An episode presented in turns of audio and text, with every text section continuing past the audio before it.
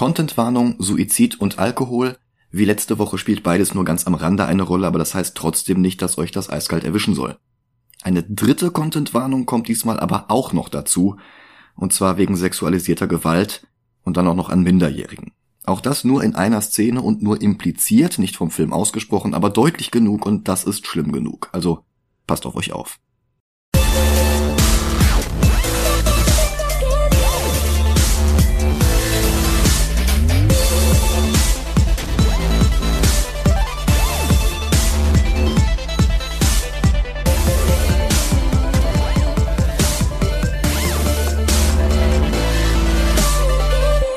Hallo und willkommen zu Movie Gilantes. Hi. Mein Name ist Michael Heide.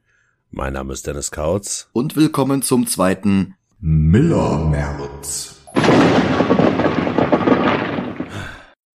Auch dieses Jahr haben wir wieder vier Filme im Programm, aber diesmal beruhen nur drei davon mehr oder weniger lose auf Vorlagen von Frank Miller, nämlich The Wolverine nächste Woche, 300 Rise of an Empire übernächste Woche und Sin City A Dame to Kill For die Woche darauf.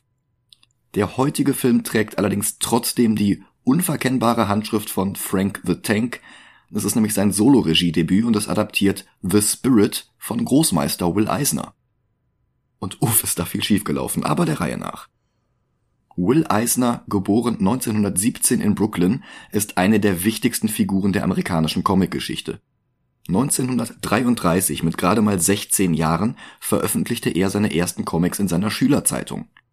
Die Schule war die DeWitt Clinton High School und ich weiß echt nicht, was dort in den Trinkwasserspendern war.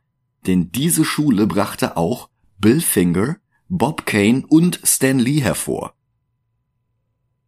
Es war dann auch Bob Kane, der Eisner vorschlug, Comicstrips an Editor Jerry Iger zu verkaufen für die Strip-Anthologie Wow What a Magazine.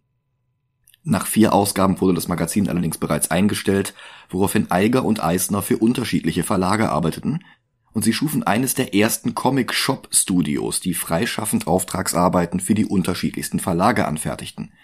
Dabei entstanden zum Beispiel für Quality Comics Dollman um den ersten schrumpfenden Helden der Comicgeschichte, also noch lange vor The Atom und Ant-Man, oder der Superpilot Black Hawk, die mittlerweile beide zu DCs Portfolio gehören, weil die Quality Jahre später einfach aufkauften. Zu Black Hawk ist seit Jahren ein Film von Steven Spielberg geplant, aber ob der jemals gedreht wird, lässt sich immer noch nicht vorhersagen. Zwischen Februar und Mai 1939, ein Jahr nach Supermans Debüt und zeitgleich zu Bill Fingers und Bob Kanes Batman, schuf Eisner dann für Fox Comics den ersten Wonder Man, der aber direkt eine Unterlassungsklage von DC bekam, weil der Charakter mit dem magischen Ring die Kräfte von Superman plagiiert haben soll. Da hatte ich vor Jahren mal in Folge 110 drüber gesprochen, aber ja, das war auch Eisner gewesen. Wobei DC dann übrigens ein Jahr später selbst einen Charakter mit einem magischen Ring einführte, nämlich Alan Scott, den ersten Green Lantern, geschrieben von Bill Finger. Im selben Jahr wie Wonder Man und Batman entstand aber auch Eisners erster wirklich großer Erfolg, The Spirit ebenfalls für Quality erschaffen, allerdings hatte sich Eisner mittlerweile von Eiger gelöst und arbeitete solo, und die Rechte behielt er diesmal auch selbst, so dass sie nicht wie Black Hawk oder Dollman bei DC landeten. Spirit war eine von drei Fortsetzungsgeschichten, die Sonntagszeitungen als koloriertes Extraheft beigelegt wurden. Von 1941 bis 44 gab es allerdings auch zusätzlich noch einen Schwarz-Weiß-Strip, der von montags bis samstags zwischen den anderen Comicstrips aus der Zeit abgedruckt wurde. Anfangs stammte er auch von Eisner selbst, bis er eingezogen wurde und während des Zweiten Weltkriegs für das US-Militär arbeitete, allerdings nicht an der Front wie Kirby, stattdessen illustrierte er Informationsbroschüren und Army-Magazine. Aber zurück zum Spirit. Der war vor allem in Form dieser sonntäglichen Farbbeilagen frischer Wind innerhalb des frischen Winds, den das noch junge Superheldengenre ohnehin schon in die Zeitschriftenindustrie wehte. Inhaltlich war die Geschichte von Privatdetektiv Danny Colt, der für tot gehalten wurde und als maskierter Noir-Charakter mit blauem Hut und Trenchcoat das Verbrechen bekämpfte, nur leidlich originell, außer vielleicht, dass sich sein Hauptquartier unter seinem eigenen Grabstein befand. Aber schnell nutzte Eisner den Spirit als Vehikel, um die unterschiedlichsten Genres abzuklappern. Krimis, Abenteuer rund um die Welt, Mystery, Horror, jede Menge Humor und Wortspiele, wonach auch immer ihm gerade der Sinn stand. Wirklich palpig oder superheldig war das alles kaum noch und hatte fast schon mehr Parallelen mit europäischen Geschichten. Bahnbrechender als der Inhalt war allerdings die Form, in der Eisner mit dem Medium Comic experimentierte und spielte. Er spielte mit dem Seitenlayout abseits von in starren Reihen angeordneten gleichförmigen Rechtecken. Er integrierte die Titel in die Hintergründe oder bildete aus Häusern den Schriftzug The Spirit. 1952 wurde The Spirit eingestellt, aber Eisner nutzte seine Kontakte aus seiner Zeit beim Militär, um Arbeit außerhalb der Comicindustrie zu finden, und in den 70ern kehrte er dann zum Medium Comic zurück. Es gab Neuauflagen seiner Geschichten, er selbst hatte aber größere Pläne, als neue Spirit-Hefte zu schreiben oder gar ganz neue maskierte Verbrechensbekämpfer zu erschaffen. Stattdessen schrieb und zeichnete er eine der ersten Graphic Novels überhaupt, A Contract with God. Nicht das erste Werk, das die Bezeichnung Graphic Novel benutzte, also für eine im Comic-Medium erzählte Geschichte, die aber nicht wie üblich zuerst als Fortsetzungsgeschichte veröffentlicht, sondern direkt als ein Band veröffentlicht wurde aber zweifelsohne das erste Werk, das den Begriff wirklich verbreitete und populär machte. Und selbst heute, 2023, ist das Cover von A Contract with God immer noch das erste Bild im Wikipedia-Artikel zu Graphic Novel. In den folgenden Jahrzehnten schuf Eisner weitere Graphic Novels, allesamt Meisterwerke. Und der Eisner Award, seit 1988 im Grunde der Oscar der Comicindustrie, ist nicht ohne Grund nach ihm benannt. Wenige Cartoonisten waren einflussreicher als er. Im Januar 2005 starb er dann nach einer vierfachen Bypass-Operation und kaum vier Jahre später kam dann The Spirit in die Kinos. Frank Miller, der Eisner noch persönlich kennengelernt hatte und der ihn immer als Freund und Mentor bezeichnet hatte, schien auf dem Papier eigentlich wie eine gute Wahl für den Regiestuhl. 2004 wurde sogar sein umfangreiches Interview mit Eisner veröffentlicht, vergleichbar mit jenem, das François Truffaut Anfang der 60er mit Alfred Hitchcock geführt hatte. So wie Hitchcock ein Einfluss auf Truffaut gewesen war, war Eisner ein Einfluss auf Miller. Als der Daredevil schrieb, baute er Elektra zum Beispiel als bewusste Anspielung auf Eisners femme fatale Sans Serif ein, die The Spirit einst den Kopf verdreht hatte. Sans Serif war ein weiteres Wortspiel Eisners, diesmal mit Sans Serif, also serifenlosen Schrifttypen. Und Sin City hat Eisner stilistisch auch einiges zu verdanken. Den Film hatte Miller ja, wie in Episode 71 ausführlich besprochen, zusammen mit Robert Rodriguez gedreht und Quentin Tarantino hatte dann auch noch eine Szene beisteuern dürfen. Das war 2005, im Jahr, in dem Eisner starb. Übrigens auch das Jahr, in dem sich Millers Ehefrau Lynn Varley nach 19 Jahren Ehe von ihm trennte. Ich weiß nicht, ob sein zunehmend menschenverachtendes und frauenfeindliches Verhalten die Trennung verursachte oder die Trennung sein Verhalten, aber so oder so, es tat ihm nicht gut. Bei Eisners von DC Comics ausgerichteter Trauerfeier kam Miller ins Gespräch mit Michael Uslan, der seit 1989 alle Batman-Filme produziert hatte. Der hatte schon in den 90ern die Filmrechte an The Spirit erworben, nachdem Versuche von Exorzist-Regisseur William Friedkin, Science-Fiction-Legende Harlan Ellison, Pixar und Iron Giant-Regisseur Brett Bird und Star Wars-Produzent Gary Kurtz erfolglos waren. 1987 hätte es eine Fernsehserie mit Sam Jones aus Flash Gordon in der Hauptrolle geben sollen, aber mehr als ein Pilotfilm wurde nie gedreht. Und der war echt billig. Uslin hatte Eisner versprechen müssen, dass er niemanden an den Stoff setzt, der ihn nicht versteht. Merkt euch diesen Satz, er ist ironisches Foreshadowing. Denn als er dann auf Miller traf, kurz nachdem Sin City in den Kinos angelaufen war, fragte er halt den. Immerhin kannte der ja Eisner. Miller lehnte erst ab, aber die Vorstellung, dass jemand anderes an seiner Stelle Spirit verfilmen könnte, ließ ihn umentscheiden und er sagte drei Minuten später dann doch noch zu. Parallel dazu arbeitete er übrigens an seinem menschenverachtenden, die Kunstfreiheit sprengenden Hetzcomic Holy Terror, in dem ein Batman-Rip-Off gegen alle Araber gleichermaßen kämpft, um 9-11 zu rächen, für das Miller offenbar allen Moslems und dem gesamten Nahen Osten gleichermaßen die Schuld gab. Ursprünglich hatte der Band sogar mit Batman selbst in der Hauptrolle veröffentlicht werden sollen, aber dann war der Schund sogar DC Comics zu kontrovers und das will echt was heißen. Vor allem zu der Zeit, aber ich schweife ab. 2006 wurde der Spirit-Film auf der Comic-Con in San Diego angekündigt. 2007 war der erste Drehbuchentwurf fertig und es wurden die ersten Rollen gecastet. Die Hauptrolle ging an den damals unbekannten Nebendarsteller Gabriel Markt, vier Jahre vor seinem Durchbruch mit der Serie Suits. Für weitere Parts unterschrieben Samuel L. Jackson, Scarlett Johansson, Eva Mendes, Sarah Paulson und Jamie King, die bereits in Sin City mit dabei gewesen war. Im Oktober begannen die Dreharbeiten, die 50 Tage dauerten und wie Sin City komplett vor Greenscreens stattfanden. Die Post-Production zog sich dann so lange hin, dass der Filmstart von Januar 2008 auf Dezember verschoben wurde. Und der fertige Film war trotz der Verschiebung ein desaströser Flop.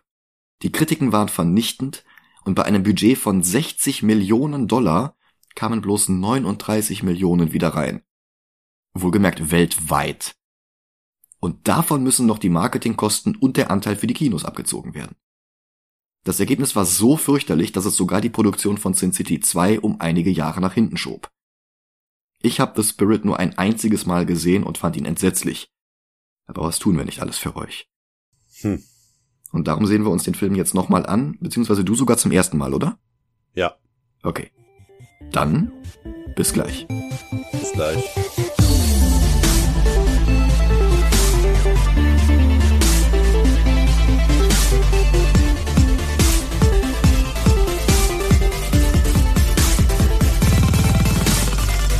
Und da sind wir wieder. Hi. Uff. Ey. Ja? Wir haben bei weitem schon schlimmere Filme gesehen. Echt, findest du? Ja. Also ich hatte den Film als ziemlich mies in Erinnerung gehabt, aber das komplette Ausmaß der Verkommenheit dieses Machwerks hatte ich anscheinend verdrängt. Also seit dem Katzenmonat vor einem Jahr hatten wir keinen so drastischen Bottom-Shooter mehr, würde ich sagen. Also den hätten wir eigentlich auch am 1. April gucken können. Okay. Ausgerechnet Frank Miller, der so erpicht darauf war, dass Eisner bloß nicht von einem Regisseur adaptiert würde, der ihn nicht verstand, scheint ihn selbst nicht besonders gut verstanden zu haben. Sein Film nimmt sich viel zu ernst, wo er leichtfertig und locker sein müsste, und ist viel zu albern, wo er ernst sein müsste. In einem Interview mit Lars von Törne vom Tagesspiegel sagte Miller sogar selbst, wenn Eisner den Film gesehen hätte, er hätte Miller in Stücke reißen wollen. Seine Ausrede war, wenn er sich sklavisch an die Vorlage gehalten hätte, anstatt Mut zu beweisen, wie er es nennt, hätte Eisner ihn seiner Meinung nach genauso verprügelt. Ich kann den imaginären Geist von Eisner da echt gut verstehen. Mit Verprügeln wäre Müller noch milde davongekommen. Seine Version vom Spirit ist ein liebloser, austauschbarer Edgelord-Film, bei dem alle flapsigen Albernheiten an den falschen Stellen herausstechen wie ein umgeklappter Zehennagel durch einen Socken. Die freundlichste Lesart ist, dass Miller das charakteristische Blau von Spirits Anzug und Hut für den Versuch gehalten hat, mit damaligen Druckerpressen schwarz zu drucken, sowie Supermans meistens blau gedruckte Haare, die ja eigentlich auch schwarz sein sollen. Allerdings waren die Spirit Comic Strips aus den 40ern schwarz-weiß, wie bei Zeitungen üblich, und dort waren Spirits Anzug und Hut immer weiß. Da war nicht mal ein Ziptone-Punktmuster drüber, das es auf der Seite grau wirken lässt. Wir können also davon ausgehen, dass es Eisners ausdrückliche Intention gewesen war, Spirit in Blau darzustellen, analog zu Dick Tracys Gelb, Crimson Avengers Rot oder Green Hornets Grün. Ich wünsche mir übrigens ein Team ab von den vier Figuren. Die weniger freundliche Lesart stützt sich allerdings auf Millers eigene Aussagen, denn in dem bereits erwähnten Tagesspiegel-Interview nennt er den blauen Anzug dämlich, im selben Atemzug, in dem er sich als Schild und Speer bezeichnet hatte, der Eisners Werk schützen wollte. Ja, und darum hat er Gabriel Markt im Film fast ganz in schwarz gekleidet. Sogar das bei Eisner makellos weiße Hemd wurde von Miller durch ein schwarzes ersetzt, so dass es fast ein Wunder ist, dass er die rote Krawatte von Eisners Design behalten durfte. Aber rot passt ja auch zur Sin City Ästhetik, die Miller dem gesamten Film drüber gebügelt hat, so als sei er zu gar keinem anderen Look mehr in der Lage. Ich weiß nicht, ob er die Schwarz-Weiß-Zeitungsstrips als Vorlage genommen hat oder ob er bei Robert Rodriguez nichts anderes gelernt hat, aber selbst die Schwarz-Weiß-Zeitungsstrips waren unterhaltsamer als diese schwarze Suppe. Also das ging schon alles in der Pre-Production nicht auf und im fertigen Film erst recht nicht, allerdings fangen da die Probleme erst an. Schon das Lionsgate-Logo in den ersten Sekunden ist uncharakteristisch farblos. Darauf folgt eine schlecht ausgeleuchtete Jamie King, so monochrom wie in Sin City. Man könnte fast meinen, wir hätten den falschen Film gestartet, aber Sin City kommt erst in drei Wochen. Ja, super. Also, Sin City 2 habe ich besser in Erinnerung als The Spirit. Okay. King spielt hier Lorelei, eine Sirene, die Spirit immer dann erscheint, wenn er dem Tode nahe ist. Die gab es tatsächlich in den Comics ein einziges Mal 1948. Danach erst wieder in den 80ern, als DC mal vorübergehend die Lizenz hatte, das hatte dann aber nicht mehr viel mit Eisner zu tun gehabt. Danny Colt marschiert dann nur in Boxershorts durch sein Hauptquartier, weil das Telefon klingelt. Das charakteristische runde Fenster mit den Rautenstreben zwischen den Glasscheiben erinnert an Dr. Strange, ist aber älter und stammt aus Eisners Spirit Comics selbst. Am Apparat ist Detective Sussman, obwohl wir ihn im Schatten überhaupt nicht erkennen. Und der warnt Spirit vor dem Verbrecherboss The Octopus. Bei Eisner sehen wir von Octopus nie mehr als seine lila Handschuhe, höchstens mal seine Augen im Schatten. So ein bisschen wie die ersten Auftritte von Blofeld bei Bond oder Claw bei Inspector Gadget. Das war Miller aber nicht theatralisch genug, also steckte er stattdessen Samuel L. Jackson in ein paar zunehmend haarsträubende Kostüme und ließ ausgerechnet die lila Handschuhe weg, aber mehr dazu später. Spirit klettert eine Telefonleitung hoch und schwadroniert aus dem Off über seine Stadt, und schon dort kann Miller nicht aus seiner Haut und bezeichnet Frauen als Bräute, aufgetakelt wie Jailbait, ein misogyner Begriff, um minderjährige Mädchen zu beschreiben, die mit angeblich aufreizender Kleidung zu Verführung schutzbefohlener, wenn nicht sogar zu gewaltsamen Handlungen durch erwachsene Männer, Achtung, gigantische Anführungszeichen, einladen. Diese übliche Täter-Opfer-Umkehr, die man von Frank Millers frauenverachtendem Werk gewohnt ist. Mit diesen bereits in den ersten Minuten unerträglichen Dialogen will Frank Millers Will Eisners The Spirit übrigens beschreiben, wie seine Stadt Central City nicht ist. Und es klingt alles wie der verbale Durchfall eines Rorschach, bloß komplett unironisch. Alan Moore hatte den Charakter ja bewusst überzeichnet geschrieben, damit alle verstehen, dass er nicht als nachzuahmender Held gedacht ist, also alle bis auf Zack Snyder und Frank Miller, wie es aussieht zu Spirits nicht enden wollende Monolog über die sehr sterile, leblose CGI-Stadt, die seine Geliebte und sein Leben zugleich ist, bla bla bla, läuft seine Sin City-Silhouette über Häuserdächer und Wassertürme. Dann hört er einen Schrei, eine Frau in Gefahr, Spirit springt vom Dach, um ihr zu helfen. Und wo Miller und Rodriguez es im Vorspann von Sin City schafften, den Stil Eisners für den Schriftzug nachzuahmen, so ist Miller jetzt dazu schon nicht mehr in der Lage, und präsentiert auf schwarzem Hintergrund einen simplen roten Schriftzug, der von dem Logo von Sin City nicht zu unterscheiden ist. Und an den etwas müde ein paar Backsteine dran montiert wurden, was Eisners Kunstfertigkeit nicht mal ansatzweise gerecht wird. Schlimmer noch, Gabriel Mart hat zwar ein Gesicht, das dem des Spirit aus Eisners Comics halbwegs nahe kommt, aber seine gestellte und monotone Performance ist genauso unnatürlich wie die Uncanny Valley Hintergründe, durch die sich seine Rolle bewegt. Der underacted so extrem, dass man schon von Schlafwandeln sprechen könnte, während alle um ihn herum overacten wie Jesse Eisenberg als Lex Luthor, wenn er neben Carrie und Jones in Batman Forever aufgetreten wäre. Wobei das auch Frank Millers Regie geschuldet sein könnte, denn in Suits ist Mart durchaus erträglicher und sympathischer. Spirit landet auf den Verbrechern, die der Frau aufgelauert hatten. Dabei fängt er sich ein Messer ein, er zieht es unbeeindruckt wieder heraus und wirft es zu Boden, um zu etablieren, dass er im Gegensatz zu den Comics einen Selbstheilungsfaktor wie Wolverine hat, dessen erste Miniserie Miller 1982 gezeichnet hatte, mehr dazu nächste Woche. Er nutzt das Messer aber auch, um die Frau von der Frage abzulenken, wer er ist, obwohl der Name The Spirit an sich bekannt ist. Die Dame wird übrigens gespielt von der Shakespeare-Expertin und Comic-Bloggerin Kimberly Halliburton Cox. Mit ihr lebte Miller nach seiner Scheidung zusammen ich habe nichts darüber gefunden, ob sie sich seitdem getrennt haben, vielleicht sind sie immer noch zusammen. In Sin City 2 wird sie ebenfalls einen Gastauftritt haben. Und viel habe ich nicht über sie gefunden, außer dass sie mindestens so rassistisch und xenophob zu sein scheint wie Frank.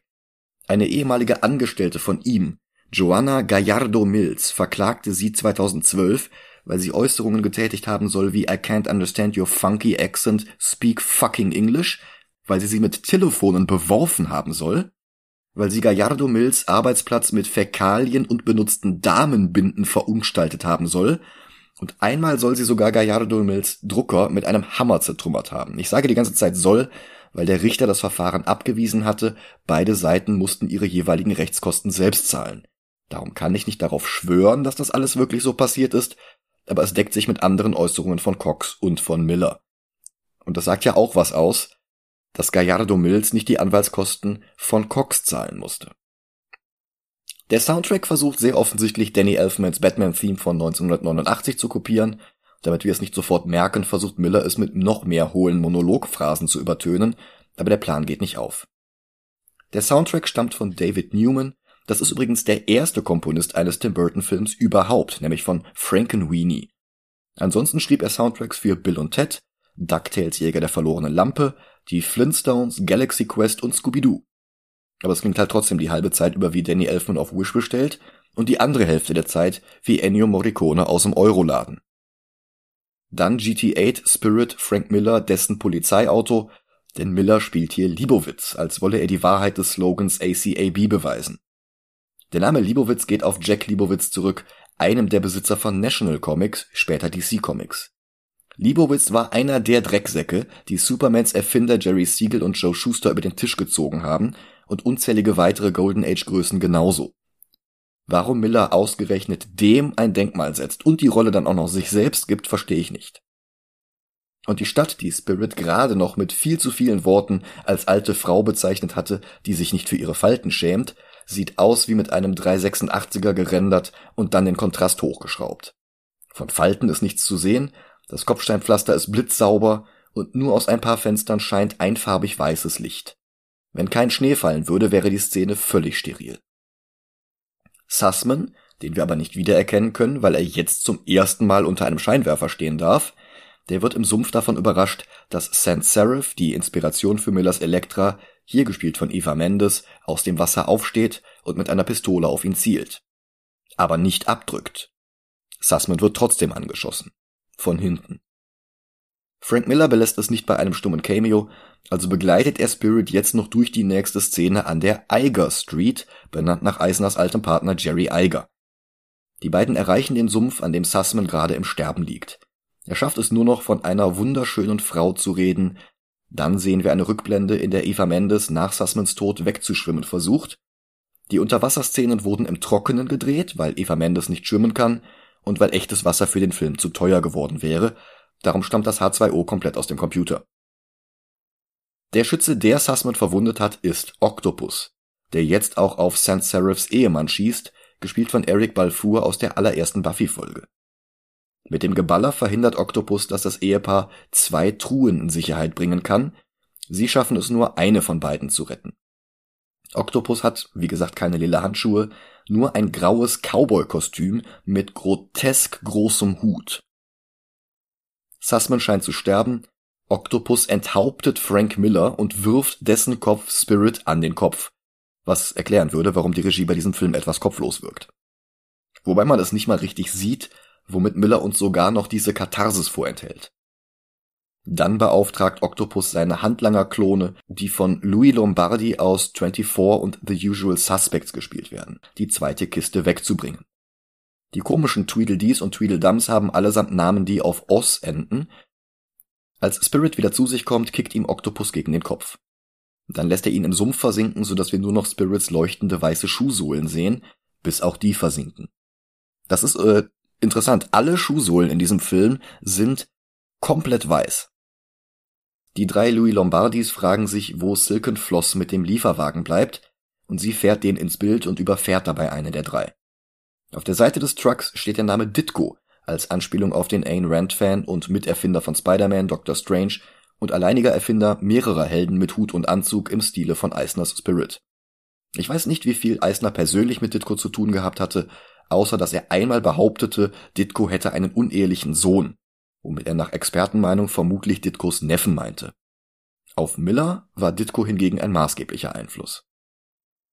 Silken Floss ist Octopus Handlangerin aus den Comics, Atomphysikerin und Chirurgin. Hier wird sie gespielt von Scarlett Johansson, die typisch für Miller nicht viel darf, außer in den unterschiedlichsten Kostümen hübsch und verführerisch auszusehen. Untypisch für Miller, die Rolle mit einer Asiatin zu besetzen. Haha. Sie trägt Brille, Schiebermütze und fünf Meter lange Wimpern. Aber nur in dieser Szene. Später hat sie noch einige Kostümwechsel und einer ist wirklich unfassbar schlecht, aber dazu kommen wir, wenn es soweit ist. Als der für tot gehaltene Spirit wieder aus dem Wasser taucht, verprügelt ihn Octopus erst mit Frank Millers Kopf, dann mit einer Kiste, allerdings nicht mit der, die seine Klon-Lombardis gerade weggetragen haben und auch nicht mit der, die Sans Serif jetzt weggeschafft hat. Was das jetzt hier für eine dritte Kiste ist, beantwortet Miller nicht. Spirit beginnt sich zu wehren und schlägt Octopus eine Brechstange über den Kopf, der mit einer gigantischen Rohrzange antwortet, die Spirit in den Spirit-Schritt schlägt. Der antwortet mit seinen Fäusten und hört nicht auf, auf Octopus einzuprügeln. Dann holt der eine Toilette aus dem Hammerspace und schlägt sie Spirit über den Kopf, sodass der den Spülkasten wie einen Rucksack trägt und die Klobrille als Gürtel. Jetzt ist der Film auf einmal brüllend albern, aber die ganze Zeit sonst nimmt er sich so total ernst. Octopus behauptet, Toiletten seien immer lustig, aber Miller beweist uns mit dieser Farce das Gegenteil. Überhaupt liefert Sam Jackson hier einen der Tiefpunkte seiner Karriere, weil Miller ihm keine subtilen Töne gestattet und ihn immer schlimmer overacten lässt. Während Matt nur emotionslos Klischee-Dialoge wie I'm gonna kill you all kinds of dead rezitieren darf. Dann wird Octopus langweilig und er schwingt noch eine austauschbare Klischee We're not so different you and I Rede und verschwindet mit einem seiner Lombardi-Klone. Der hat immer noch die Reifenspuren von Silk and Floss im Gesicht. Noch einmal erscheint Spirit eine Vision von Jamie King und dann wechselt der Film zu Sarah Paulson, die Spirit findet und weckt. Sie kennt man spätestens seit American Horror Story, das seine Premiere zwei Jahre nach Spirit hatte. Außerdem war sie in 12 Years a Slave, Ocean's 8 und Ratchet wo sie die Titelrolle der Schwester Ratchet hatte. Hier spielt sie Ellen, die Tochter von Commissioner Dolan und Spirits Geliebte, also eine seiner zahlreichen Geliebten. Sie will, dass er mit seinen Verletzungen ins Krankenhaus geht, aber ihm ist es wichtiger, seinen Hut wiederzufinden und aufzusetzen. Und das macht er noch nicht mal cool.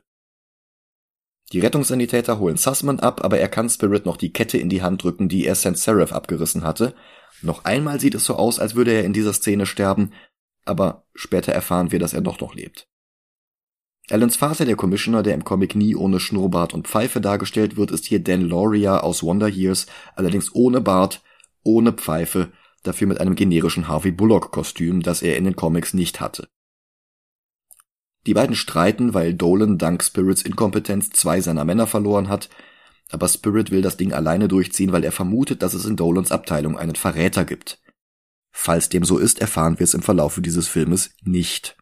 Also ich weiß, wer es ist. Wer denn? Sussman. Was? Das ergibt doch keinen Sinn. Warum soll er denn ja, als Spirit am Anfang fahren? Wegen des Namens.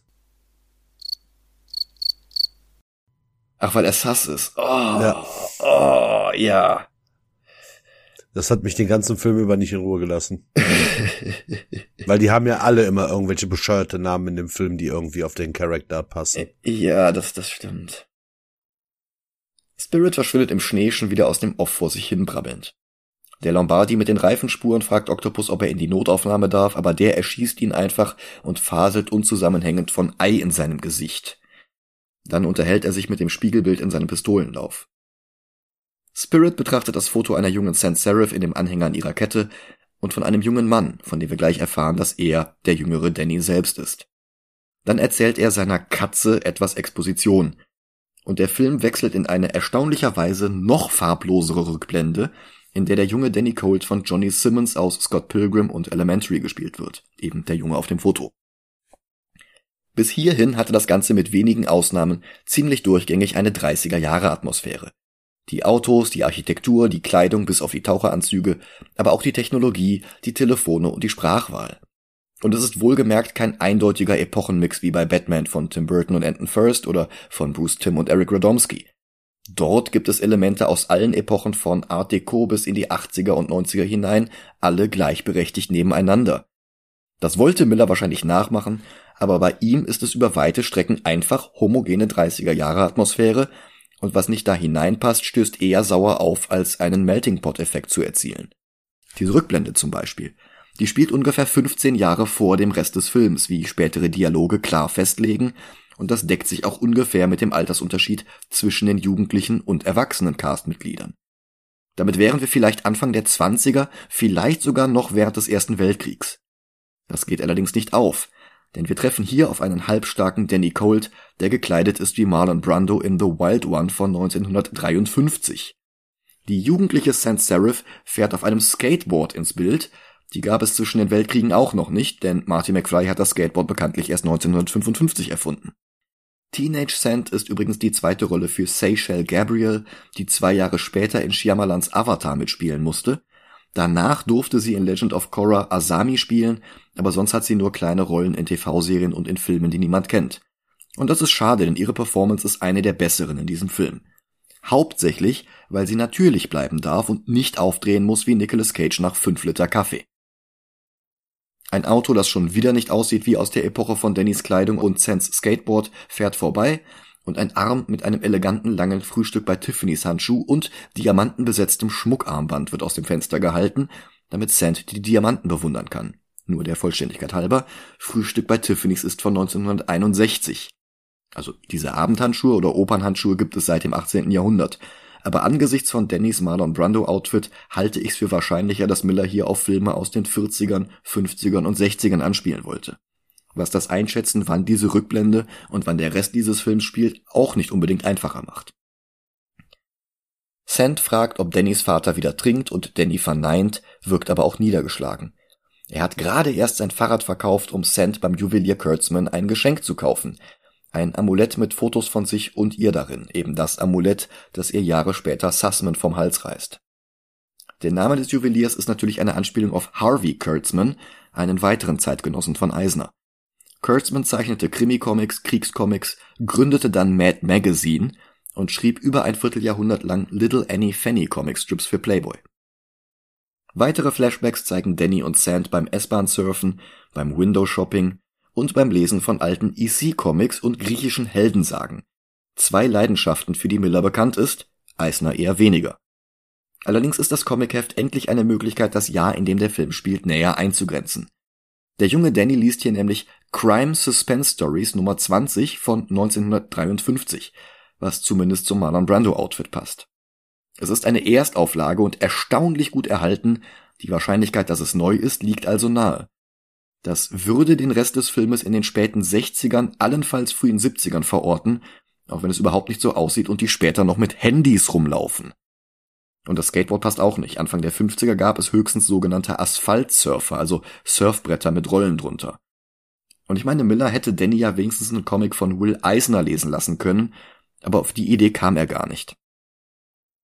Es ist erstaunlich, dass Danny hier nicht einen Comic von Frank Miller liest, aber das hätte halt nicht zu dieser Zeitepoche gepasst. Sand liest die Sage von Jason und den Argonauten, was gleich nochmal plotrelevant werden wird. Dann küssen sich die beiden im Regen, allerdings endete die junge Liebe dann auch ohne ihr Zutun. Dannys Onkel Pete war ein zwielichtiger Boxer wie der Vater von Matt Murdock. Ich weiß nicht, ob der Onkel aus den Comics stammt, Dort war Dannys Vater stinkreich und Danny erbte alles und finanzierte damit seinen Kreuzzug gegen das Verbrechen. Sands Vater war ein Polizist und eines Tages hatte Onkel Pete Streit mit irgendeinem Klischee-Mafioso mit Hut und Nadelstreifenanzug. Der wiederum schoss versehentlich auf Sands Vater, woraufhin sich Onkel Pete selbst das Leben nahm. Sand kam vor Danny am Tatort an und ihre Kleidung ist jetzt schon wieder alles, aber nicht 50er. Und auch Dannys Jeansjacke sieht eher nach den 80ern, vielleicht sogar 90ern aus. Ist Sand eigentlich der Vor- oder Nachname? Der Vorname. Okay. Sand Serif. Wow. Hm. Sie werden von einem Reporter in 30er-Jahre-Kleidung und einem Kameramann mit einem Camcorder, der frühestens aus den 80ern stammt, interviewt. Sand, aufgewühlt durch den Tod ihres Polizistenvaters, spricht direkt in die Kamera und sagt, ich hasse Cops. Sollte sie nicht eigentlich die Verbrecher hassen, durch die ihr Vater ums Leben kam? Wäre ja Schwachsinn. Aha. Deswegen macht Batman ja auch bekanntermaßen Jagd auf millionenschwere Chirurgen, wie sein Vater. Ja. Dann macht sie mit Danny Schluss, weil er Polizist werden will, was auch schon wieder vom Comic abweicht, da war er vor seiner Zeit als Spirit ein einfacher Privatdetektiv. Aber das würde nicht zu ihrem paradoxen Hass auf Polizisten passen. Und es ist nötig, dass sie die Stadt verlässt, also macht sie das jetzt. Er brüllt ihr hinterher, dass er sie hasst und dass er sie nie mehr wiedersehen will. Wieder in der dann doch wohl im 21. Jahrhundert angesiedelten Gegenwart schließt Spirit aus dem Anhänger am Tatort vom Schuss auf Sussman, dass Sans Serif offenbar mit Octopus zusammenarbeitet, womit seine immer noch andauernden Gefühle für sie keine Rolle mehr spielen dürfen, was er eine Szene später aber auch schon wieder vergessen hat. Sie, jetzt wieder von Eva Mendes dargestellt, bemerkt jetzt das Fehlen des Amuletts. Unter ihrem Auto in der Kanalisation ist das Hauptquartier von Octopus, der jetzt plötzlich eine Yukata wie ein Samurai trägt, die Kiste öffnet, dann kurz vor einer nuklearen Explosion posiert und dann einen weiteren Lombardi-Klon mit einem Katana zerteilt. Den Effekt scheint Miller in Microsoft Paint gemacht zu haben. Scarlett Johansson, ebenfalls traditionelle japanische Kleidung tragend, beißt unbeeindruckt in einen Apfel und wirft ihn dann weg. Sie und Octopus befragen einen weiteren Lombardi, während im Hintergrund noch mehr von ihm durchs Bild schleichen wie Oliver Kalkofe in einem Mattscheibe-Sketch und die geradewegs in die Kamera grinsen wie Jackie Coogan als Onkel Fester. Jetzt erst erfahren Octopus und Silkenfloss von der zweiten Kiste, die Sans Serif mitgenommen hat. Sie beauftragen den Lombardi, Seppuku zu begehen, macht er auch, überlebt das aber trotzdem. Dann beratschlagen sie sich, wie sie weiterverfahren sollen, in ihrer Kiste ist nur ein goldenes Vlies und nicht das Blut des Herakles, das Octopus eigentlich darin erwartet hatte. Das bedeutet, dass Sans Serif das Blut haben muss und dass sie eigentlich den Schmuck haben wollte. Der Austausch sollte problemlos sein, aber Silken warnt davor, dass sie Spirit bei der Aktion nicht außer Acht lassen dürfen. Er darf das Blut nicht in die Finger bekommen und schon gar nicht trinken. Sand taucht in der Zwischenzeit bei dem Mann auf, von dem sie die Kiste überhaupt erst bekommen hatte, ein gewisser Donenfeld, benannt nach Harry Donenfeld, wie Leibowitz einer der moralisch verkommenen Gründer von National Comics, später DC Comics. Sand hatte ihn damit erpresst, seiner Frau Fotos von Donenfelds Missbrauch von Kindern in südasiatischer Kleidung zu berichten, wenn er ihr nicht das goldene Vlies aus der Argonautensage besorgt, die sie als Kind so gern gelesen hat. Jetzt ist sie zurück, um ihren Frust an Donenfeld auszulassen, weil der sie nicht gewarnt hatte, dass Oktopus am Übergabeort auftauchen würde, wodurch jetzt die Kisten vertauscht wurden. Sie zeigt ihm die Fotos von seinem Asienurlaub mit Minderjährigen, einheimischen Kindern, die mit gebrochenem Blick in die Kamera sehen, und dann zwingt sie ihn, sein Vermögen an wohltätige Zwecke zu überweisen. Dazu braucht sie allerdings sein Passwort und es lautet Robin, wie der Sidekick von Batman. Hahaha. Was für eine sehr lustige Szene insgesamt. Während ihr Mann die Transaktion vornimmt, setzt sie sich auf Donenfelds Farbkopierer und reproduziert ihren Po. Eine unnötig sexuell aufgeladene Szene, vor allem im Kontext der geschmacklosen Fotos, mit der sie ihn erpresst – ohne wirklich Wert darauf zu legen, Gerechtigkeit für die darauf abgebildeten Kinder zu bekommen. Die sind jetzt einfach nicht mehr wichtig. Nur Mittel zum Zweck, damit Sand bekommt, was sie will. Also Miller hat echt überhaupt kein Feingefühl. Spirit wird von Ellen untersucht, die beiden flirten, und sie sind kurz davor, an Ort und Stelle im Präsidium einen Quickie hinzulegen. Sie will von ihm, dass er die Maske anlässt, und sie wirft ihm vor, dass er aufrichtig mit jeder Frau flirtet, die ihm über den Weg läuft, und sie bittet ihn darum, ihr endlich seinen wahren Namen zu nennen. Aber ihr Vater kommt dazwischen. Dabei ist Rekrutin Morgan Stern, dargestellt von Stana Katic, die im selben Jahr die weibliche Hauptrolle in der Serie Castle bekam, wo sie ebenfalls eine junge Polizistin spielte. Und Spirit flirtet sofort mit ihr und küsst ihr die Hand vor Ellen, der die Enttäuschung ins Gesicht geschrieben steht. Aber keine Überraschung. Paulson ist schon wirklich gut und an diesen Mistfilm komplett verschwendet. Spirit lässt sie allein im Raum zurück und verlässt mit ihrem Vater und Morgan Stern das Präsidium. Ellen wirft ihm ein Skalpell hinterher, als die Tür bereits geschlossen ist.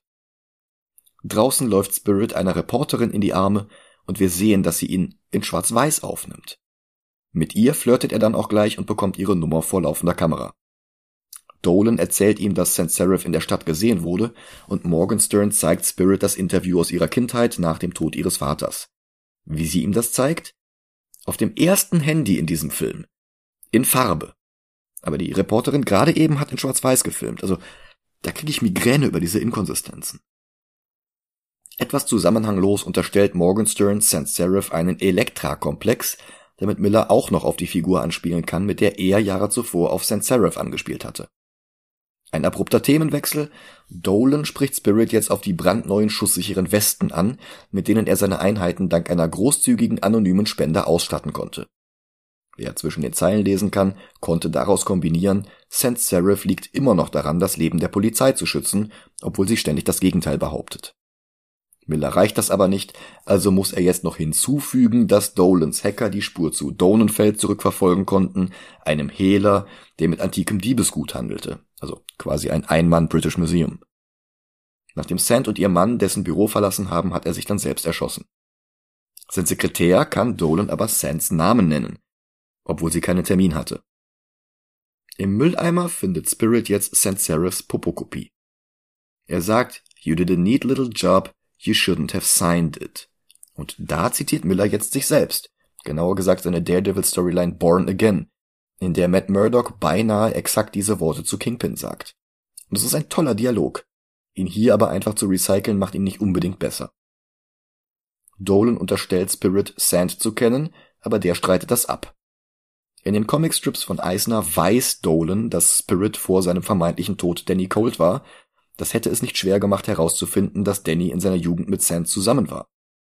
Und zunächst scheint es so, als habe Miller diesen Aspekt einfach gestrichen, genau wie Pfeife und Schneuzer.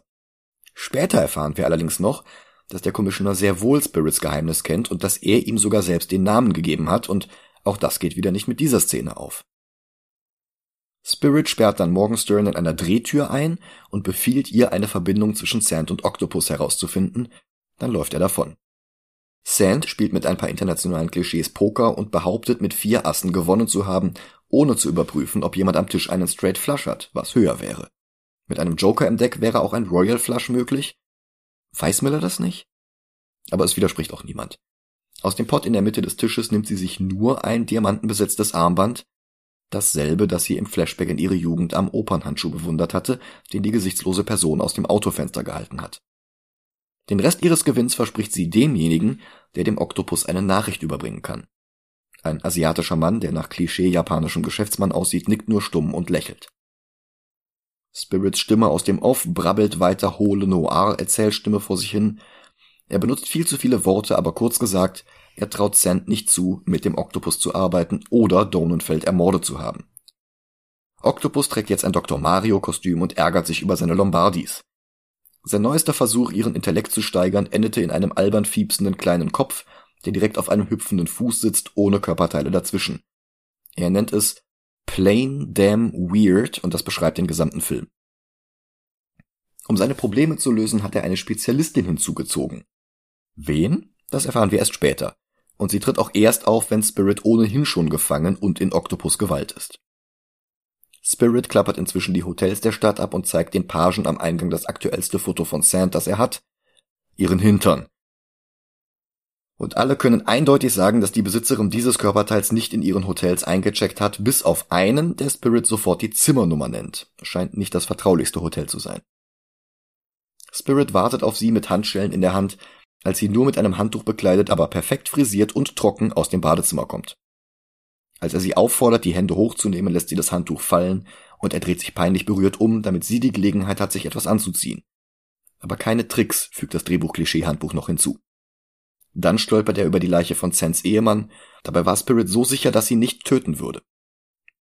Der Teil mit den reichen Ehemännern, die sie reihenweise heiratet, worauf sie unter ungeklärten Umständen ums Leben kommen, ist auch gar nicht von der Comic-Version von Sans Serif übernommen, sondern von Pigalle, die in diesem Film aber gar nicht vorkommt und darum mit Sand zusammengelegt wurde. Auch wenn ihre Charakterisierung durch dieses wilde Zusammenwürfeln komplett random erscheint. Sie behauptet, ihn nicht auf dem Gewissen zu haben, das habe er selbst getan, nachdem er aus der Vase aus der falschen Kiste getrunken hat. Das Blut des Herakles. Warum trinkt man sowas einfach auf gut Glück? Wer macht sowas? Findet eine Vase in einer alten, staubigen Kiste setzt erstmal an und nimmt einen Schluck. Äh, so beginnen zum Teil Zombie-Filme. Ja, da haben wir echt mal Glück gehabt. Wobei, wir haben nicht Glück gehabt. Wir hätten Glück, wenn das hier auch ein Zombie-Film wäre, weil dann wäre der Film vielleicht ein bisschen spannender. Ja, und wir haben bis jetzt noch keinen guten Zombie-Film geguckt. Warum gibt's keine guten Zombie-Comic-Filme? Naja, wir könnten irgendwann über die Walking Dead-Serie sprechen, aber sonst fällt mir da jetzt nichts ein. Ja, eben. Hm. Und, und Big Tit Zombies haben wir ja leider schon geguckt. Ja. Wobei ich Big Tit Zombie besser finde als The Spirit, aber da kommen wir am Ende zu. Spirit nennt sie eine gewöhnliche Diebin und sie sagt, sie sei alles, aber nicht gewöhnlich. Auch dieser Dialog ist jetzt nicht so originell. Nee. Und sie sagt, Donenfeld hat sie auch nicht umgebracht. Sie hat seit Tagen niemanden mehr erschossen. An der Stelle muss ich mal kurz unterbrechen. Du kennst das Cover von Action Comics 1, wo Superman das grüne Auto über seinen Kopf hebt und gegen den Felsen schlägt. Ja. In der linken unteren Ecke ist so ein Typ, der die Hände an den Kopf hält und komplett traumatisiert davonläuft. Ja. So habe ich beim Ansehen dieses Films ausgesehen. Genau so. Okay. Spirit sagt, es gibt kein Gesetz, das sie noch nicht gebrochen hat, was seiner Einschätzung vor wenigen Sekunden komplett entgegenläuft und was sie nebenbei auf eine Stufe stellt mit Er versucht sie zu verhören, was zu einem Streit wird, weil er ihr immer noch vorwirft, ihn verlassen zu haben, obwohl er das nicht ausspricht, weil sie ihn sowieso nicht erkennt. Sie nennt ihn auch nur Detective. Dann sagt er, dass er mal ein Mädchen kannte, das einen Helden suchte. Jason. Sie reagiert ungläubig. Der Einzige, der das wusste, ist tot. Du bist tot und sie schubst ihn zurück, sodass er durch das geschlossene Fenster in die Tiefe fällt. Also wirklich, Frank, in der Szene dann wieder Slapstick? Sein Leben wird nur davon gerettet, dass sein Mantel an einem steinernen Ziegenkopf an der Wand des Hotels hängen bleibt. Ein paar Passanten machen sich über ihn lustig. You will believe a man can't fly. Hahaha. Ha, ha. Dann brechen sie plötzlich in ein Spring, Spring, Spring Mantra aus. Allerdings ist der Ziegenkopf, an dem er hängt, immer noch viel zu hoch. Wobei er ja ohnehin in dieser Filmversion Selbstheilungskräfte hat, also warum der ganze Aufwand? Er könnte eigentlich springen. Sand ist jetzt ebenfalls im Erdgeschoss angekommen, verlässt das Hotel und steigt in einen Wagen. Da klingelt dann Spirits Handy zum ersten Mal in diesem Film. Morgenstern hat eine Spur für ihn. Am Tatort von Sussmans vermeintlicher Ermordung wurden Unmengen an Industriesalz gefunden. Er legt auf und kämpft weiter gegen die Schwerkraft um sein Leben. Letztlich schwingt er hin und her, hält sich mit seinem Gürtel am anderen Horn der Ziege fest, verliert dabei seine Hose, sehr zur Freude von ein paar kichernden Frauen, die das Ganze vom Inneren des Hotels durch ein Fenster beobachten. Nachdem er seine Kleidung wieder gerichtet hat, macht er sich auf die Jagd nach Oktopus. Dazu posiert er auf einem Häuserdach als Silhouette, bei der man lediglich seinen roten Schlips sieht, und das sieht jetzt wieder wirklich komplett aus wie in Sin City. Was er von diesem Dach aus beobachtet, ist die Pfeiffer Salzfabrik. Benannt nach Jules Pfeiffer, endlich wieder ein Comic-Profi, der wirklich mit Eisner zusammengearbeitet hat. Und das sogar am Spirit. Später schrieb Pfeiffer noch Theaterstücke und Drehbücher, unter anderem für Robert Altmans Popeye-Film mit Robin Williams und Shelley Duvall. Den werden wir uns auch noch irgendwann vornehmen. Die Fabrik wird bewacht von einem Lombardi mit Maschinenpistole. Spirit wirft ihm einen Schneeball an den Kopf und kickt ihn dann gegen eine Starkstromleitung, die ihn sofort tötet. Spirit selbst interpretiert das als Ich brauche keine Waffen. Meine Waffe ist die Stadt, die ich liebe, die mich beschützt wie eine Mutter. Ja, meine Mutter hat auch immer Leute mit Stromschlägen ermordet. Weitere Lombardis kommen dazu. Er findet trotzdem den Gullideckel vor der Salzfabrik, der zum Hauptquartier von Octopus führt. Das Hauptquartier ist überhaupt nicht in der Salzfabrik selbst, was die Spur, die Morgenstern gefunden hat, schwer erklärbar macht, aber irgendwie musste Spirit ja hinfinden, sonst wäre der Plot nicht weitergegangen. Silkenfloss erwartet ihn allerdings bereits, küsst ihn auf den Mund und spritzt ihm ein Betäubungsmittel in den Nacken. Die haben vor, ihn zu töten. Warum spritzt sie ihm hier nicht irgendwas anderes? Na, weil dann der Film jetzt zu Ende wäre. Dolan schickt seine Tochter Ellen nach Hause, weil sie an ihrem Schreibtisch eingeschlafen war. In dieser Szene nach 58 Minuten Laufzeit des Films erfahren wir dann auch endlich, dass Sussman immer noch auf der Intensivstation liegt und die Ärzte immer noch versuchen, ihn zu retten. Sie behauptet, dass der Spirit sie braucht und dass sie die einzige ist, die seinen Körper kennt und die ihn behandeln kann. Ihr Vater sagt, dass eine Menge Frauen seinen Körper kennen und die beiden streiten wieder. Er sagt, mit Danny sei sie glücklicher gewesen und sie entgegnet, Danny ist tot. Wir sollen also wirklich glauben, dass sie seinen Körper so gut kennt, dass sie die einzige ist, die den Spirit behandeln kann, aber sie erkennt nicht, dass Spirit Danny ist. Und warum lässt Miller es so aussehen, als ob Film Dolan nicht die wahre Identität des Spirit kennt? Wir erfahren später, dass er es genauso weiß wie in den Comics. Also warum sagt er Ellen, dass sie mit Danny glücklicher war als mit Danny? Das ergibt keinen Sinn. Was ist hier sein Ziel? Das ist, das ist totaler Quatsch.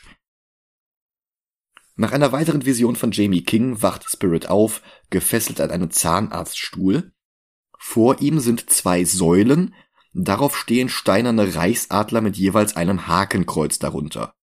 Wohlgemerkt, die haben in diesem Film Handys. Der spielt nicht in den 30ern und Octopus ist ein Schurke, der seine Tentakel überall drin stecken hat, aber ein Nazi ist er nicht.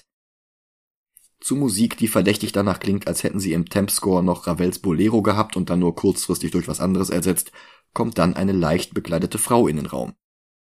Spirit guckt jetzt direkt in die Kamera, nach einer Stunde das erste Mal, und sagt, er habe ja schon viele merkwürdige Frauen getroffen, aber diese hier würde alles auf die Spitze treiben. Es ist die von Octopus bereits erwähnte Spezialistin.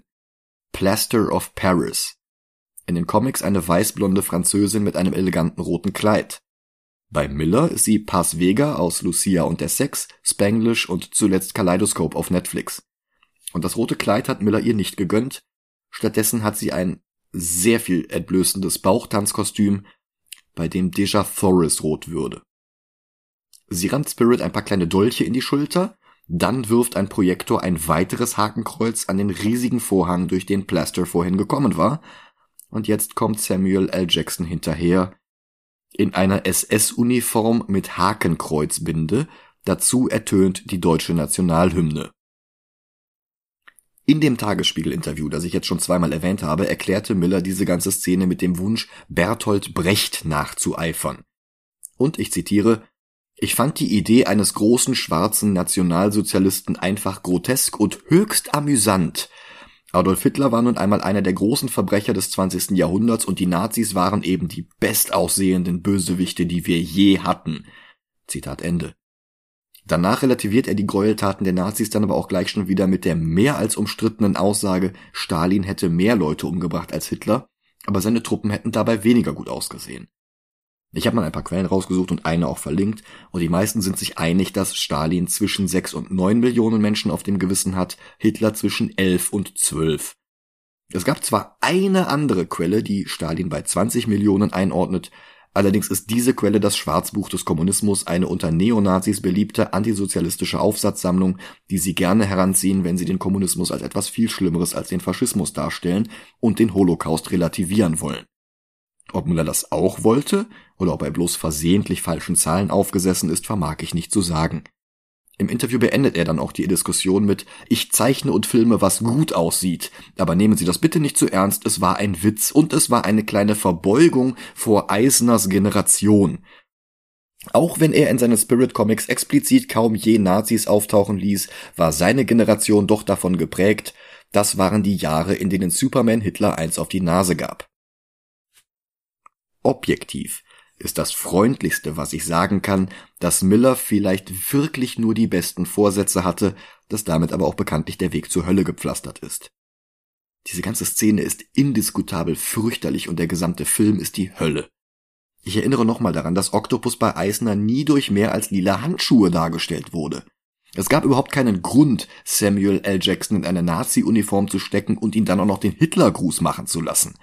Vielleicht teile ich aber auch einfach nicht Millers äußerst feinsinnigen Humor. Will ich dann aber auch, glaube ich, gar nicht. Also, ähm, äh, ich habe schon einen sehr dunklen Humor. Mhm. Und äh, das ist einfach lächerlich, diese Szene. Ja, lächerlich, aber nicht lustig. Ja, nicht lächerlich auf ja. eine gute Art und Weise.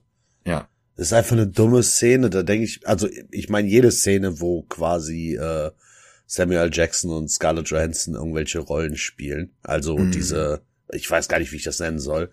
Die sind alle so, okay, ja, hm. Ja. Und außerdem bekomme ich halt immer noch nicht aus dem Hinterkopf vertrieben, dass Will Eisner ein Jude war und mir diese schrille Hitler-Pantomime einfach entsetzlich respektlos erscheint. Bei all diesen wirklich entsetzlichen Entscheidungen können wir wahrscheinlich von Glück reden, dass Miller Spirits Sidekick aus den Eisner Strips weggelassen hat. Ebony White, ein schwarzer Straßenjunge, der offenbar mit den besten Intentionen von Eisner eine positive Darstellung von Schwarzen sein sollte, der aber leider nicht ohne die damals üblichen Minstrel-Darstellungen in Gesichtszügen und Sprachmuster auskam, was man 2008 nicht mehr so hätte übernehmen können. Das hätte Miller natürlich wie der Pilotfilm von 1987 aktualisieren und eine weniger offensive Karikatur daraus machen können. An anderen Stellen hat er sich ja auch sehr weit von Eisners Werk entfernt. Aber daran hatte er offenbar auch kein Interesse und darum strich er die Figur einfach ersatzlos. Aber zurück zum Film, wir müssen ja irgendwann fertig werden. Scarlett Johansson kommt jetzt dazu, ebenfalls in Nazi-Uniform, mit einem eisernen Kreuz um den Hals, und sie hält Octopus einen antiken schwarzen Telefonhörer hin ohne Kabel, dann starrt sie regungslos in die Kamera, als wäre sie innerlich gestorben. Scarlett Johansson ist übrigens auch Jüdin. Ist sie? Ist sie. Wusste ich gar Ihre nicht. Mutter ist Jüdin und sie bezeichnet sich selbst auch als Jüdin. Ach krass, wusste ich gar nicht. Hm. Ich habe das jetzt extra für diese Szene nochmal recherchiert. Ja, cool. Octopus bekommt die Nachricht von Sans Pokerrunde, sie will ein Treffen. Octopus wiederholt Treffpunkt und Uhrzeit, damit Spirit das mitbekommt. Scarlett marschiert ein paar Schritte zur Seite und posiert vor einem gigantischen Porträt von Hitler, während Sam Jackson weiter pathosgeladene Reden schwingt, die Spirit selbst dann als langweilig bezeichnet. Noch einmal behauptet Octopus, er und Spirit seien aus demselben Holz geschnitzt. Spirit fragt, was Octopus eigentlich die ganze Zeit damit meint, und der sagt, er sei damals der Gerichtsmediziner gewesen, bei dem Danny Colt nach seinem Tod auf dem Tisch gelandet war. Und Octopus hat dann angeblich an ihm herumexperimentiert und ihm irgendwelche Drogen verabreicht, durch die Danny ins Leben zurückkehrte. Es wundert kaum, aber auch das war bei Eisner anders. Dort war Danny Colt mit einem experimentellen Serum in Kontakt gekommen, bevor er erschossen und für tot gehalten wurde, und das Serum stammte auch nicht von Dr. Octopus, sondern von einem Dr. Cobra. Statt zu sterben, wurde er nur in eine Starre versetzt, aus der er kurz danach wieder erwachte. Und Octopus war in den Comics auch kein Superwissenschaftler und Gott oder Halbgott werden wollte er auch nicht. Im Film gibt es keinen Dr. Cobra, da war es wie gesagt Octopus selbst, der vorsätzlich an Dannys Leiche experimentierte, um ihn ins Leben zurückzuholen. Sein Ziel dabei war die eigene Unsterblichkeit. Colt war nur sein Versuchskaninchen, das nach seiner Beerdigung in seinem eigenen Sarg aufwachte und sich mit der Polizeimarke an der Uniform, in der er beerdigt wurde, selbst wieder ausgraben musste. Ich weiß nicht, ob ich schon gesagt habe, aber in den Comics war Danny vor seinem vermeintlichen Tod kein Polizist, sondern ein Privatdetektiv. Naja, die Filmversion hat dann seitdem Selbstheilungskräfte. Dann ging er zu Dolan und berichtete ihm alles, und Dolan hat in dieser Rückblende sogar seine Pfeife, wenn auch immer noch kein Schnurrbart. Danny sagt, dass niemand wissen darf, dass er wieder lebt, nicht mal Ellen, denn das ist seine Möglichkeit, die Verbrecher zur Strecke zu bringen, die die Polizei nicht erreichen kann. Und Dolan ist es dann, der ihm den Namen Spirit gibt. Octopus hört sich das alles an, blökt etwas von wegen hart wie Kruppstahl, und dann gibt er zu, dass er sich daraufhin selbst eine Spritze gegeben hat und jetzt selbst solche Heilkräfte hat. Und jetzt ist er auf der Suche nach der Vase in Sans Kiste. Spirit will wissen, was in der Vase ist. Thors Hammer vielleicht? Und Octopus erklärt ihm, darin sei das Blut und damit die DNA von Halbgott Herakles. Die Verbindung zwischen Wissenschaft und Magie. Und das könnte ihn unsterblich machen. Ihn und Spirit, denn sie seien die einzigen, die das Blut nicht sofort umbringen würde. So wie den Mann von Sand. Warum er überhaupt das Blut braucht? weil das Serum selbst angeblich instabil ist, auch wenn das Spirit und Octopus bisher in keiner einzigen Szene erfahren hätten, die haben stets immer alles problemlos wegstecken können. Aber wenn er das Blut nicht braucht, hat Miller keinen Plot und darum redet er sich jetzt raus. Er demonstriert an einer Katze namens Muffin, wie leicht die Droge, die er erst Danny und dann sich selbst verabreicht hatte, fehlschlagen kann, wenn zum Beispiel die Temperatur die falsche ist. Die arme Katze schmilzt innerhalb von Sekunden, übrig bleiben bloß ihre Augen. Warum eigentlich die Augen übrig bleiben, verstehe ich auch nicht. Ich musste an äh, äh, Roger Rabbit denken. Ja, ja, so ein bisschen, ja. Spirit kündigt an, Octopus zu töten, aber der und Silken widersprechen. Nein, er selbst werde sterben müssen, weil er der Einzige ist, den das Blut des Herakles nicht umbringen würde, und dann wäre Octopus nicht der unangefochtene Herrscher der Welt. Ihr Plan ist, Spirit in unzählige Einzelteile zu zerlegen, die sie weit voneinander entfernt vergraben wollen, damit er sich nicht mehr regenerieren kann. Dazu zeige sie ihm eine Skizze und die sieht tatsächlich aus wie von Will Eisner gezeichnet. Das einzige Mal, dass etwas hier in dem Film so aussieht wie von Will Eisner. Und jetzt fällt Miller wieder ein, dass Plaster ja eigentlich auch noch im Raum ist, obwohl er sie die ganze Szene über vergessen hatte. Das passiert halt, wenn der Cast nicht im selben Raum ist, sondern bloß vor dem Greenscreen gefilmt und dann hinterher zu einem sterilen CGI-Mumpitz ohne die Eleganz von Rodriguez Sin City zusammenmontiert wird. Sie schwingt jetzt einen gigantischen Säbel, wo der herkommt ist auch nicht ganz klar, und sie soll ihm jetzt die Zehen abschneiden und hat das auch vor, bis Spirit plötzlich französisch mit ihr redet, was Octopus dank Millers Drehbuch jetzt als Frog Talk bezeichnet, denn gegen Franzosen hat Frank auch was. Durch das Geflirte erfahren wir jetzt, Spirit und Plaster haben eine Vorgeschichte, obwohl sie ihn bis gerade nicht wiedererkannt hat. Aber sie liebt ihn noch immer. Und darum trennt sie ihm jetzt nicht wie von Octopus verlangt die Zehen ab, sondern durchschneidet bloß das Seil, mit dem er gefesselt war. Sie fliehen und Octopus wird von einem der Steinadler erschlagen. Wieder auf den Backsteinstraßen von Sin City küssen sich Spirit und Plaster ein weiteres Mal und dann rammt sie ihm doch noch ein Schwert durch den Torso und tänzelt aus dem Film. Warum? Weil ein einziges Mal der Name Sand fiel und sie eifersüchtig wurde. Nochmal Lorelei, dann wankt Spirit wackelig am Hafen entlang. Er zieht sich selbst das Schwert aus der Brust und fällt dann ins Wasser. Er ist bereit, Lorelei zu begegnen und mit ihr ins Jenseits zu gehen. Sie küsst ihn, aber dann überlegt er sich doch nochmal anders, schreit unter Wasser auf, aber der Film färbt sich rot ein und Spirit halluziniert alle Frauen, die er liebte, darunter sogar Silken Floss, und eine junge Sand, die dann in die erwachsene Eva Mendes morpht. Er wundert sich, dass ihr sein letzter Gedanke gilt, dann wendet er sich von Lorelei ab und schwimmt zurück an die Oberfläche, Sand braucht ihn. Er krabbelt an Land neben einem Spielzeugdinosaurier, der ohne jede Erklärung im Vordergrund des Bildes steht und darum drei Meter groß aussieht. Vielleicht, weil Batman einen so großen Saurier in der Batcave stehen hat, wer versteht schon die verdrehten Hirnwindungen des Frank Miller? Im Präsidium kommt er zu sich, immer noch die Maske auf dem Gesicht, er steht auf, verlangt Klamotten und eine rote Krawatte. Sand hat in der Zwischenzeit einen neuen Mann geheiratet, mit seinem Flugzeug fliegen sie zum vereinbarten Treffpunkt mit Octopus.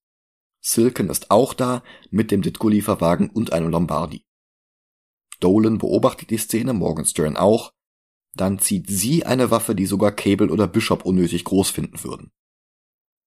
Nach unnötigem Geplapper tauschen sie die Kisten aus, Sand öffnet ihre und bewundert das Leuchten des Argonautenvlies.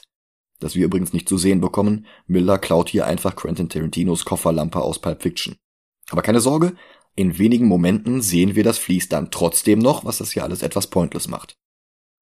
Dann erschießt der Lombardi den aktuellen Ehemann von Sand, die erschießt daraufhin den Lombardi. Sie ist wirklich eine schwarze Witwe. Scarlett Johansson, die bereits ein Jahr später selbst eine schwarze Witwe spielen würde, öffnet den Lieferwagen. Octopus kommt heraus mit noch mehr Lombardis. Jetzt trägt er einen Pelzmantel mit passender Mütze, was ihm den Look einer weißen Klischeevorstellung eines schwarzen Zuhälters aus den 70ern gibt. Dann kommt Spirit dazu und der Film mutiert plötzlich zu einem Italo-Western. Aus einem übertriebenen Gegenlicht marschiert Spirit in Zeitlupe auf Octopus zu, der das Feuer eröffnet, aber natürlich vergeblich. Als er zu immer größerem Kaliber wechselt, wirft das Spirit ein paar Mal zurück, aber aufhalten lässt er sich nicht. Zwei vierläufige Schrotflinten lassen Spirit dann zu Boden gehen. Und in dem Moment kommen Dolan, seine Leute und übertrieben viele Kampfhubschrauber dazu. Und alle schießen auf Octopus, der jetzt plötzlich noch größere Maschinengewehre hat. Seine Lombardis sterben im Kugelhagel, er selbst wird von Morgenstern erwischt, die ihm den Arm wegschießt. Dolan schießt ihm dann ein paar Mal in den Kopf, Ellen kommt dazu, ihr Vater will sie wegschicken, aber sie lässt sich nicht abwimmeln. Das ist der Moment, wo Octopus wieder aufsteht, sich die Kugeln aus der Stirn holt und zur Vase greift. Wenn der sogar mehrere Kopfschüsse und einen weggefetzten Arm heilen kann, wozu braucht er diese Vase? Also ehrlich jetzt. Er setzt an, will gerade einen Schluck nehmen, aber Sand zerschießt die Vase. Dann steht auch Spirit wieder auf. Er hat denselben Heilungsfaktor wie Octopus. Aber das ist nicht der Grund, warum er wieder aufsteht. Nein, er hatte unter seinem Trenchcoat eine der kugelsicheren Westen, die Donenfeld von Sand erpresst der Polizei finanziert hatte. Dann macht er eine Handgranate scharf, steckt sie Octopus in den Mantel, vielleicht sogar in den Bauch, die Szene ist etwas unklar gezeigt, weil Miller die Kamera immer auf die falschen Aspekte fokussiert. Aber egal, wo die Granate steckt, sie sprengt Octopus in die Luft. Spirit und Sand wurden allerdings gerettet vom goldenen Vlies, das sie geistesgegenwärtig über ihnen ausgebreitet hat. Spirit legt ihr das Amulett um und gibt sich mit einem Kommentar auf den alten Kurtzman als Danny Colt zu erkennen. Sie nimmt ihm die Maske ab, lächelt, die beiden liegen sich knutschend in den Armen, während die Kamera viel zu schnell um sie herum rotiert. Ellen sieht das, dreht sich um und geht, aber nicht weit. Dann verabschieden sich Spirit und Sand.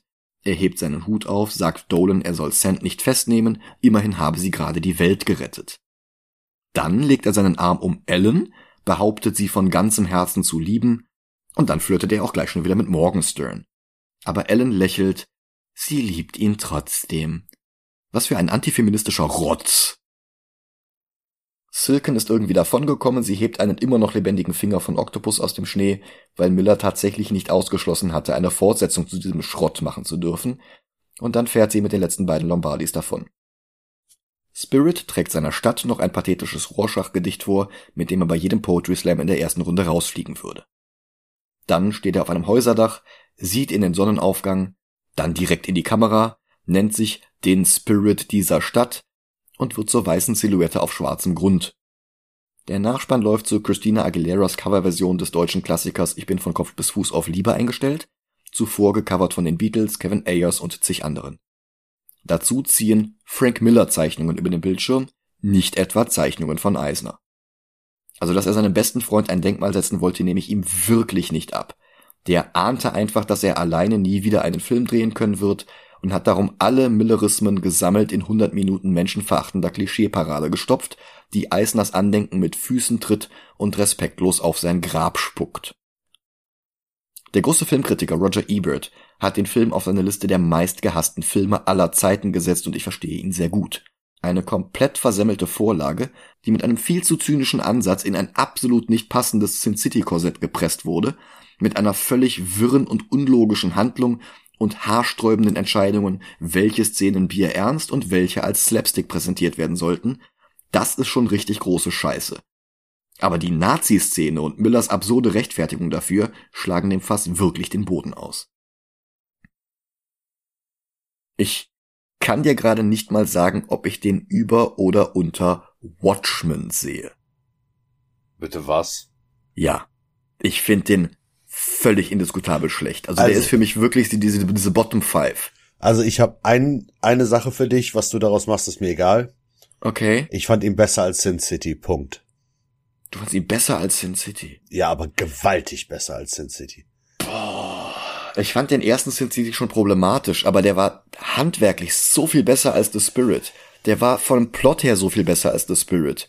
Und er hat halt mit Frank Miller Stil Frank Miller adaptieren und nicht Will Eisner ruiniert. Äh, Also mehr, mehr kann ich nicht sagen. Ich fand ihn besser als Sin City und das war's. Das heißt, du würdest ihn bei 155 sehen und ich bei 167. Ja, kann man so sagen. Das arithmetische Mittel sind 161. Damit wäre er bei Dragon Ball Evolution. Ja, Also über Dragon Ball Evolution. ist okay. Okay. Dann nehmen wir den. Ähm, hey, da muss ich jetzt zumindest nicht so lange scrollen. Ja. Letterbox hat sogar diesen Spirit von 1987, diesen komischen Pilotfilm. Ja, ich bin froh, dass wir nächste Woche Wolverine sehen. Der ist zwar auch nicht perfekt, aber um einiges besser als dieser Mist hier. Ja. Also wenn ich könnte, ich würde Miller an Eisners Stelle in Stücke reißen. Denn diesen Schrott hat der gute Will wirklich nicht verdient. Hm. Danke fürs Zuhören. Habt eine schöne Woche. Passt auf euch auf. Ciao, ciao. Bis dann.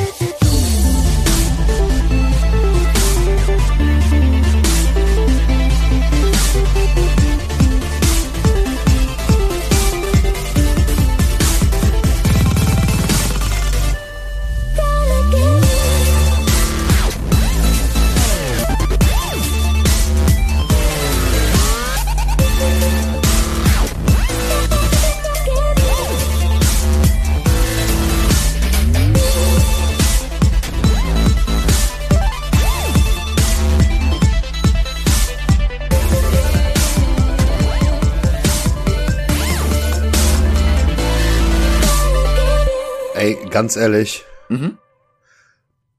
wir sind am Anfang vom Film schon bei 25 Minuten. Mhm. Ich habe jetzt schon keinen Bock mehr, ey. Hm.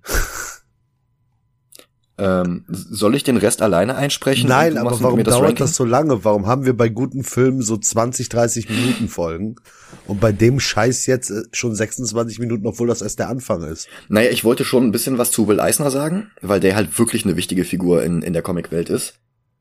Und naja, der Film hat halt sehr viel, was ich an ihm auszusetzen habe. Okay. Sorry.